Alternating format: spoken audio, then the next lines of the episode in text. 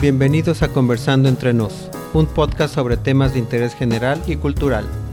Cada 15 días discutiremos hechos de la historia universal, analizando libros o noticias de diverso contenido.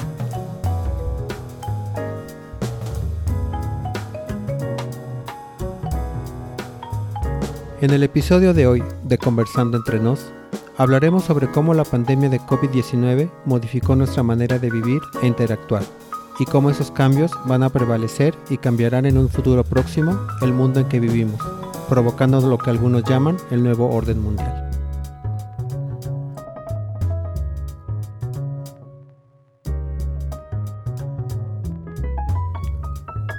Crispeta Productions comparte temas con sentido. www.crispetaproductions.website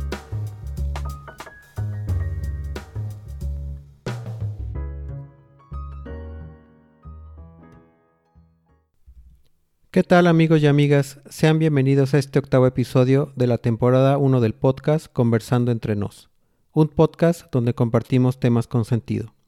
Yo soy el Bruja y les doy las gracias por su tiempo. En el episodio de hoy conversaremos sobre los cambios que sucedieron durante el año 2020 debido a la pandemia y que no se limitaron solamente al contacto humano o aislamiento social, sino que también aceleraron cambios a nivel tecnología, de medicina y ecológicos.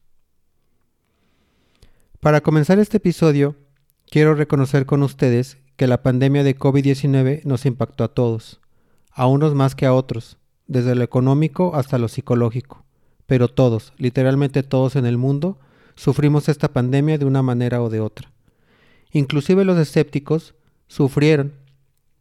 Y aunque estas personas no creen en que hay una situación mundial que está causando muertes y enfermando gravemente a algunas personas, el solo hecho de ver todos los días noticias o a personas caminando por las calles con un cubrebocas, seguramente a estas personas también les causaba desagrado.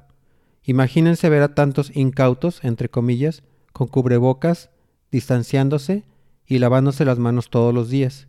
Creo que hasta para los incrédulos la pandemia resultó también ser una molestia diaria.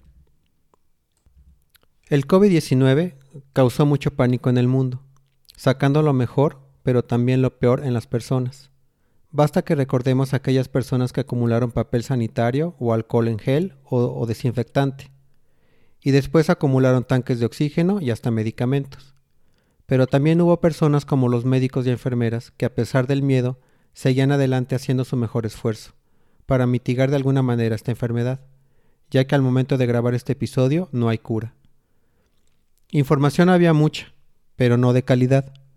Inclusive los noticieros o agencias de noticias al inicio de la pandemia se dedicaron únicamente a hablar de cuántos muertos o enfermos había en vez de dar información de calidad que ayudara a calmar el pánico.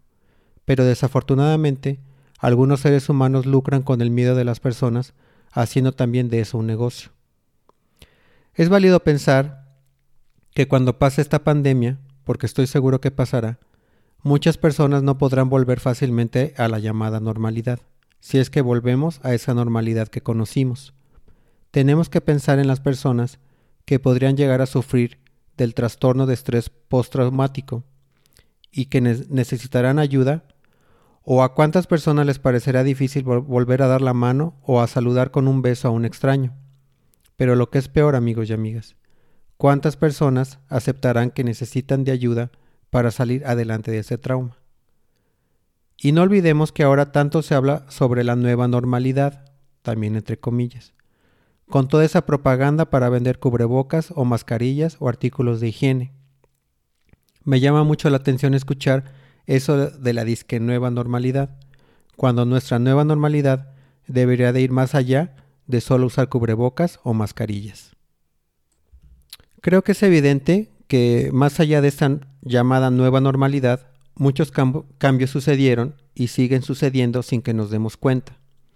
Y es entonces cuando, al enterarnos de estas situaciones, nos podríamos llegar a preguntar si toda esta pandemia habría sido un ensayo o un simulacro para una verdadera pandemia futura, o algo que adrede nos obligó a dejar de hacer ciertas cosas, como usar el auto o viajar o algunos eh, nos obligó a llevar una vida más sana o a trabajar desde casa, algo que según las leyes no se podía lograr y así como tantas cosas que sucedieron obligadas por una pandemia y un encierro. Y quiero aclarar que la intención de este episodio no es la de echar leña al fuego con respecto a las teorías de conspiración, que hay muchas. Independientemente de lo que se crea, personalmente estoy convencido de que además del pánico ocasionado por los medios de información o inclusive por los mismos gobiernos del mundo, sí hubo algo que nos enfermó y mató a varias personas, inclusive conocidas o muy cercanas a nosotros. Prosigamos entonces conversando qué fue lo que cambió. Comenzaré con lo más visible y después comentaré lo que probablemente no se vio o al menos no fue tan evidente, pero que definitivamente se volverá evidente en los próximos 5 o 10 años. Lo que todos vimos y experimentamos fue sin duda eh, el aislamiento o distanciamiento social, la higiene extrema y el uso de cubrebocas o mascarillas. El aislamiento ocasionó que dejáramos de usar el auto por el miedo a salir y a ser contagiados. El quedarse en casa, para algunos fue un momento para acercarse a sus familias, pero para otros fue más bien para alejarse aún más. El mundo claramente se vio dividido entre las personas que creían en un virus y por seguridad tanto propia como ajena usaban cubrebocas, y por otro lado estaban las personas que no creían y no usaban el cubrebocas, argumentando conspiración o mentira gubernamental. Muchos de estos incrédulos se enfermaron y algunos hasta murieron, y así el mundo se vio dividido. Personas salieron con frustraciones propias hacia la iglesia señalando que dónde estaba el Dios, o que si Dios te iba a curar, entonces no necesitabas medicinas ni de vacunas. Es evidente que el ser humano proyecta sus frustraciones en los lugares equivocados. Al implementarse el quédate en casa, los que podían comenzaron a trabajar desde casa. Los que no tenían que seguir saliendo a trabajar, literalmente armándose de valor algunos porque eran considerados como negocios esenciales, pero otros porque no tenían de otra. Mi agradecimiento y respeto hacia esas personas, médicos, enfermeros, farmacéuticos, personal de supermercado, basureros, choferes. Sé que me faltan muchos por mencionar, pero creo que la idea se capta. Fue una realidad que en los países el aislamiento tampoco fue igual. En algunos fue muy riguroso, en otros fue más una invitación a no salir y no siendo algo obligatorio. Por noticias solo veíamos números de contagios, muertos, por otros lados veíamos número de personas sin trabajo o sin qué comer, solo intoxicando más el alma de las personas, generando más miedo.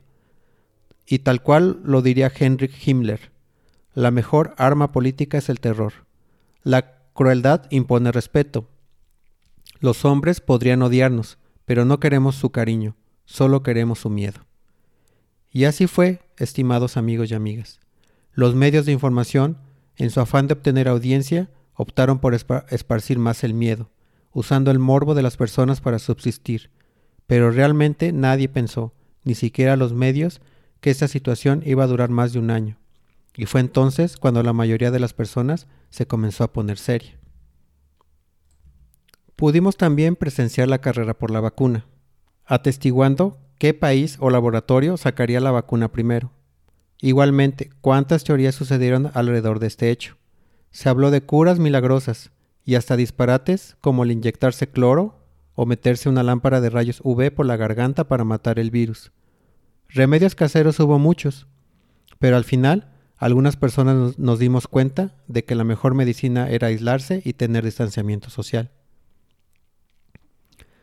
Las herramientas de comunicación se volvieron necesarias, como el Zoom o las redes sociales. Prácticamente durante un año vimos y vivimos esta situación todos los días, siendo solo eso lo que veíamos por todas partes, o más bien lo que la mayoría de las personas decidían ver y absorber. Pero detrás de toda esta situación se comenzaron a manifestar ciertas cosas que probablemente hubieran tardado más años en suceder y que debido a la pandemia o con el pretexto de la pandemia se aceleraron.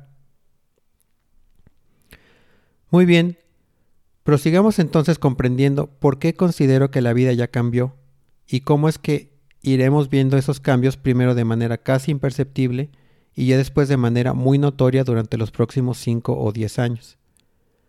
Lo primero que puedo mencionar que cambió es definitivamente la medicina, así como la higiene en las personas.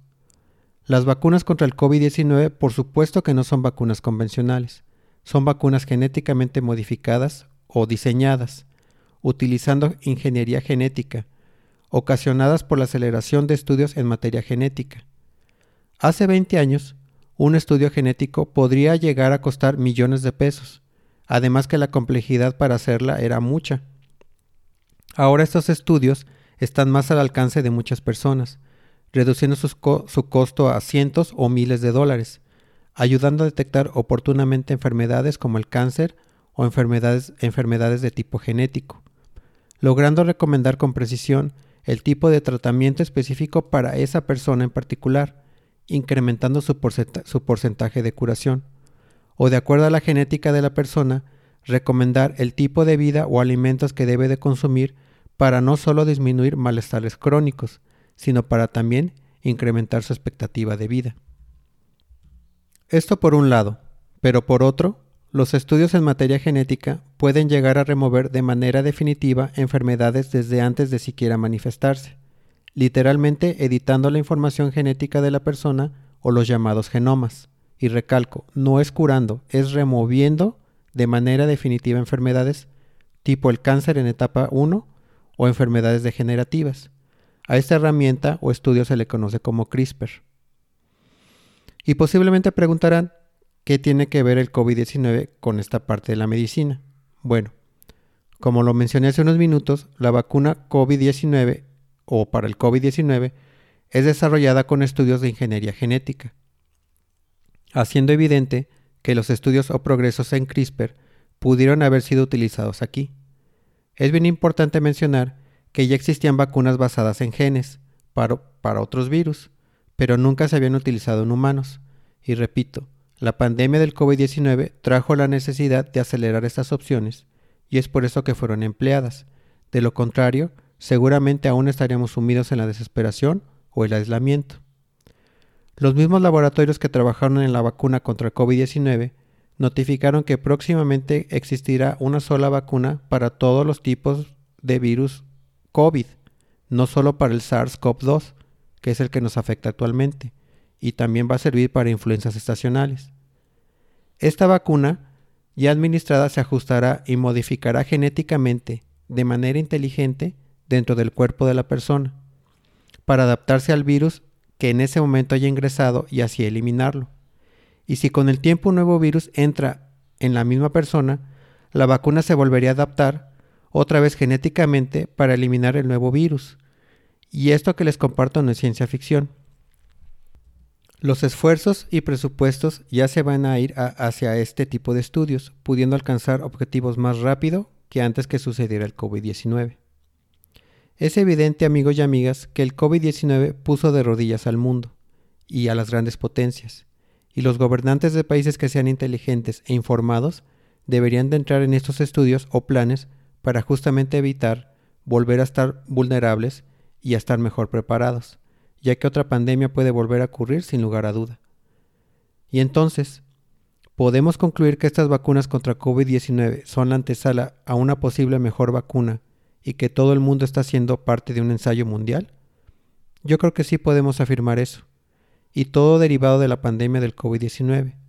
Y también porque antes los estudios en ingeniería genética eran muy costosos, pero ahora son más accesibles y modernos, ya que como lo dije hace unos minutos, una pandemia podría volver a suceder y el mundo debería de estar mejor preparado.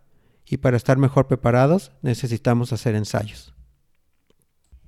Las futuras vacunas van a ser desarrolladas en meses y no en años gracias a la ingeniería genética y es evidente que ese es el futuro muy próximo en el campo de la medicina, ya que su alcance irá no solo a las vacunas, estudios o curación de enfermedades, sino también para alargar más años la vida del ser humano y con mejor calidad. Siendo esto, estimados amigos y amigas, la explicación de por qué la vacuna del COVID-19 estuvo disponible relativamente tan rápido.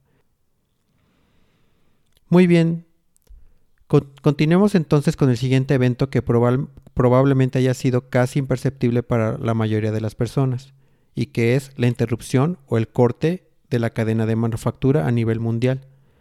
Y la explicación a este fenómeno es más o menos fácil. Muchos de los productos, debido a su bajo costo de producción, se ensamblan o se producen en China o en países asiáticos como India o Tailandia.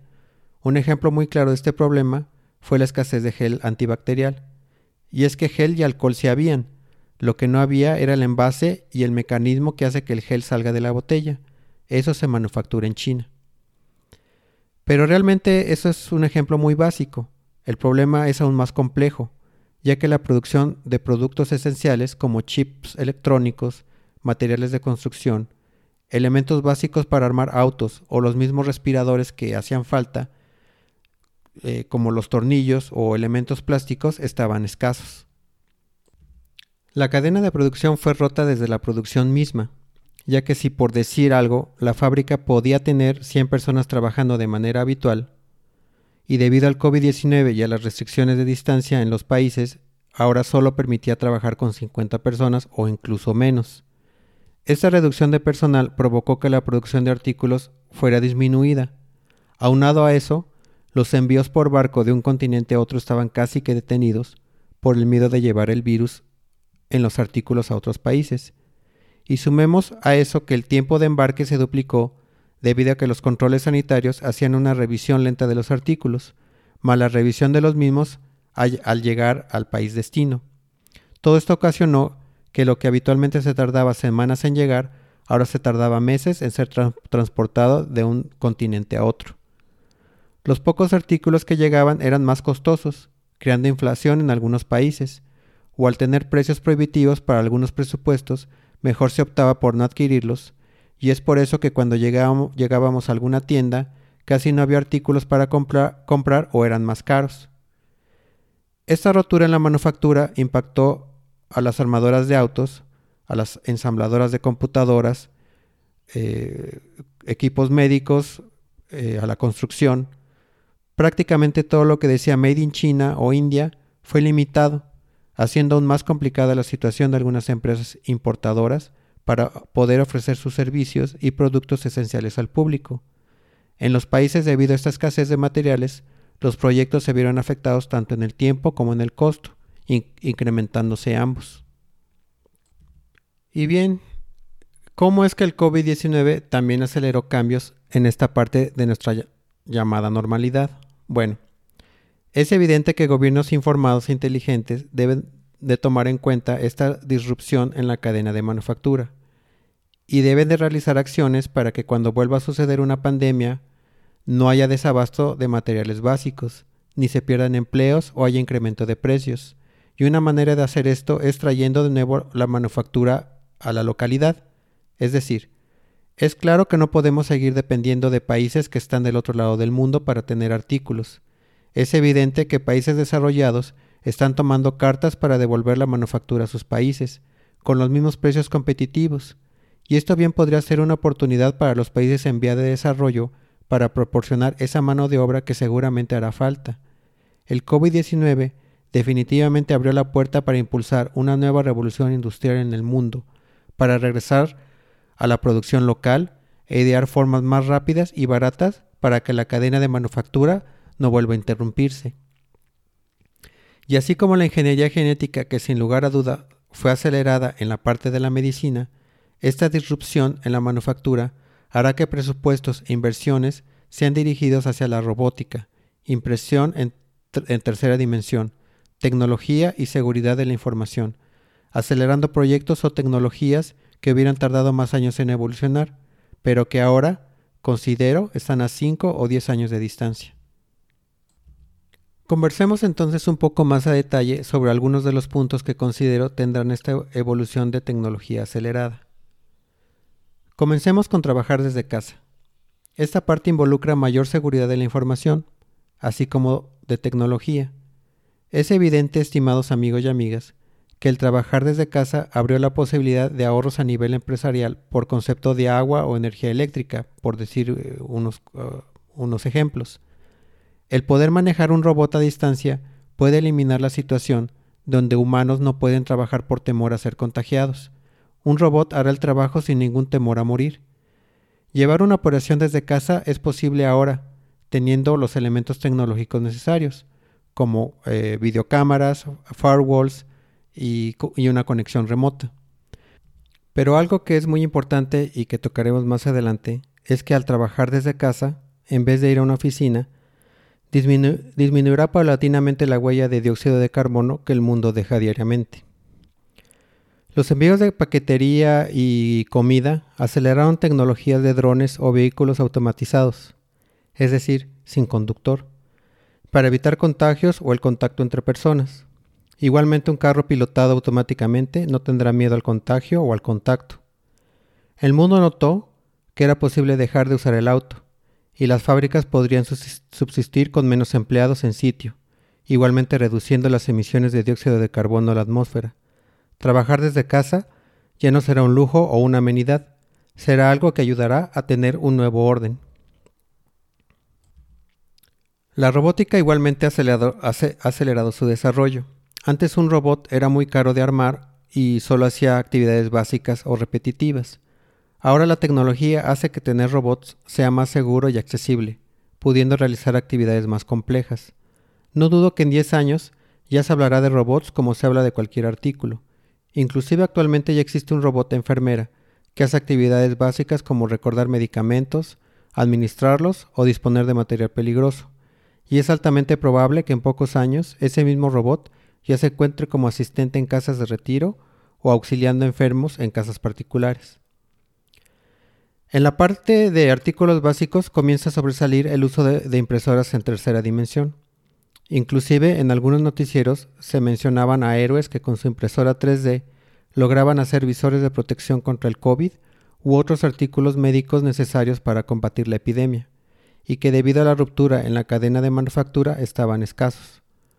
Una impresora 3D puede reproducir literalmente cualquier producto sintético, utilizando casi cualquier material conocido hay evidencia que casas completas son construidas utilizando una impresora 3D, reduciendo el costo y el tiempo de construcción. Es importante comprender, estimados amigos y amigas, que con la impresora 3D se puede crear actualmente casi cualquier cosa, y que igualmente esta tecnología tendrá un impulso muy grande en los próximos años, pues ante cualquier eventualidad donde se requieran producir materiales masivamente de manera rápida o por falta de mano de obra, sin lugar a dudas, el uso de estas impresoras será una alternativa. Eh, otra de las tecnologías que fueron aceleradas fue el, desarrollo de carros eléctricos. Quiero mencionar que los carros eléctricos ya existían desde antes del COVID-19, pero los estudios y avances en baterías eléctricas han tenido una evolución muy importante. Antes, tener un carro eléctrico era un verdadero lujo, ya que los componentes de la batería eran muy caros, eso es lo que encarecía este tipo de automóviles. Pero ahora los componentes y duración de una batería eléctrica son más baratos y fáciles de intercambiar, lo que hace que un carro eléctrico sea ahora más barato que un carro de gasolina. Así es. Debido a esta evolución, los carros eléctricos reemplazarán a los autos de gasolina o diésel muy pronto. Varios países tanto desarrollados como en vías de desarrollo han firmado acuerdos donde van a reemplazar totalmente autos de gasolina por eléctricos para el año 2030. Antes de pasar al siguiente punto que es el medio ambiente, tal vez se pregunten ¿y cómo se logrará tener una comunicación efectiva entre todas estas tecnologías y robots? ¿O cómo asegurar que no habrá una interrupción en las comunicaciones que pondría en riesgo a los usuarios o a las empresas que usen este, este tipo de tecnologías automatizadas? Y la respuesta es relativamente muy fácil, pero muy interesante. Como seguramente lo hemos visto en la televisión, en estos momentos se está implementando la tecnología llamada 5G, que solo escuchamos sirve para teléfonos celulares, pero sus alcances son mucho más importantes. Esta tecnología dará una mayor estabilidad celular que las anteriores tecnologías desde la 1G hasta la 4G, y una mayor velocidad y estabilidad en la comunicación.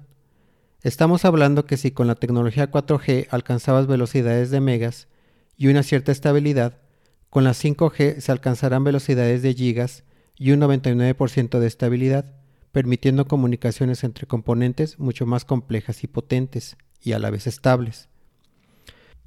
Pero no solo se implementa el 5G, también hay un proyecto que se llama Starlink.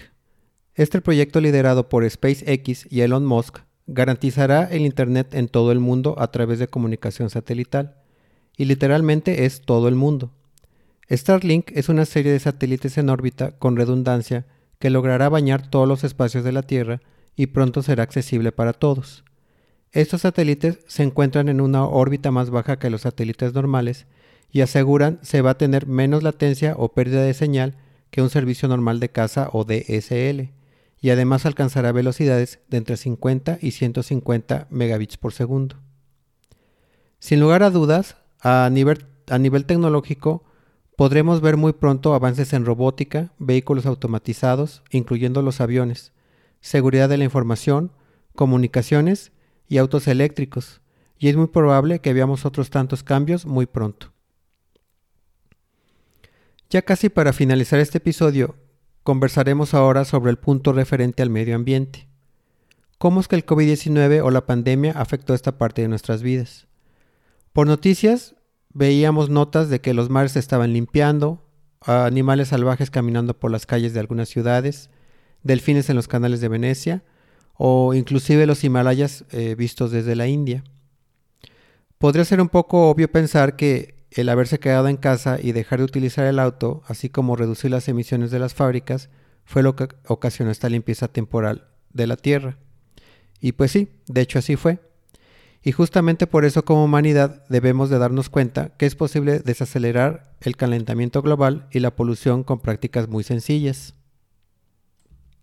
Los gobiernos tanto de países desarrollados como en vías de desarrollo han volteado su vista hacia las tecnologías sustentables como los paneles eléctricos, el ahorro de agua y reciclaje de artículos para crear otros productos. Como lo mencioné casi al inicio de este episodio, los ahorros de empresas y países al permitir trabajar desde casa son muchos, y al, dejar de usar el auto para recorrer distancias de la casa a la oficina, de al menos una o dos horas diarias, reducirá drásticamente el tráfico, y por lo tanto la huella de, dióxido de carbono. Las fábricas igualmente necesitarán menos recursos para mantener su operación, ya que únicamente usarán recursos para la producción, no para alojar empleados, y es obvio que tuvieron que optimizar procesos para reducir tiempos y costos y por lo tanto se reducirá la contaminación. De todos los puntos que cambió la pandemia, considero que la parte ambiental tardará un poco más en verse manifestada pero Estados Unidos y China en este 2021 han anunciado cambios drásticos e importantes tanto en su cadena de manufactura como en su intención de impulsar tecnologías sustentables, por lo que pudiera ser que este tema también se había acelerado más pronto de lo que yo creo. Sin embargo, debo de reconocer que la pandemia también trajo un impacto, un impacto ecológico por el uso excesivo de material desechable, como fueron los guantes de, de látex, o cajas de cartón eh, que se usaron para los envíos o los cubrebocas que terminaban tirados por donde sea. Pero como lo mencioné, este tema también deberá ser resuelto, y estoy seguro que será resuelto, ya que como lo comentamos, el mundo se dio cuenta que no podemos darnos el lujo de desechar artículos y no tener para el futuro, o para combatir otra pandemia, y se idearán maneras para el uso adecuado de estos recursos. Finalmente, Podemos concluir, estimados amigos y amigas, que con la información compartida en este episodio, que el mundo ya cambió, que aquello que llamamos normalidad ya no será más, y que lo que los medios nos quieren hacer ver como una nueva normalidad es nada en comparación con todos los cambios que iremos presenciando en los próximos 5 o 10 años, que será inevitable evolucionar hacia un futuro mejor, teniendo la posibilidad de alargar nuestra expectativa de vida y ser parte de este nuevo orden, para no perdernos en viejas costumbres destructivas, todo con la intención de dejar un mundo mejor para nuestras futuras generaciones. Gracias por su tiempo y los espero en el próximo episodio de Conversando entre nos.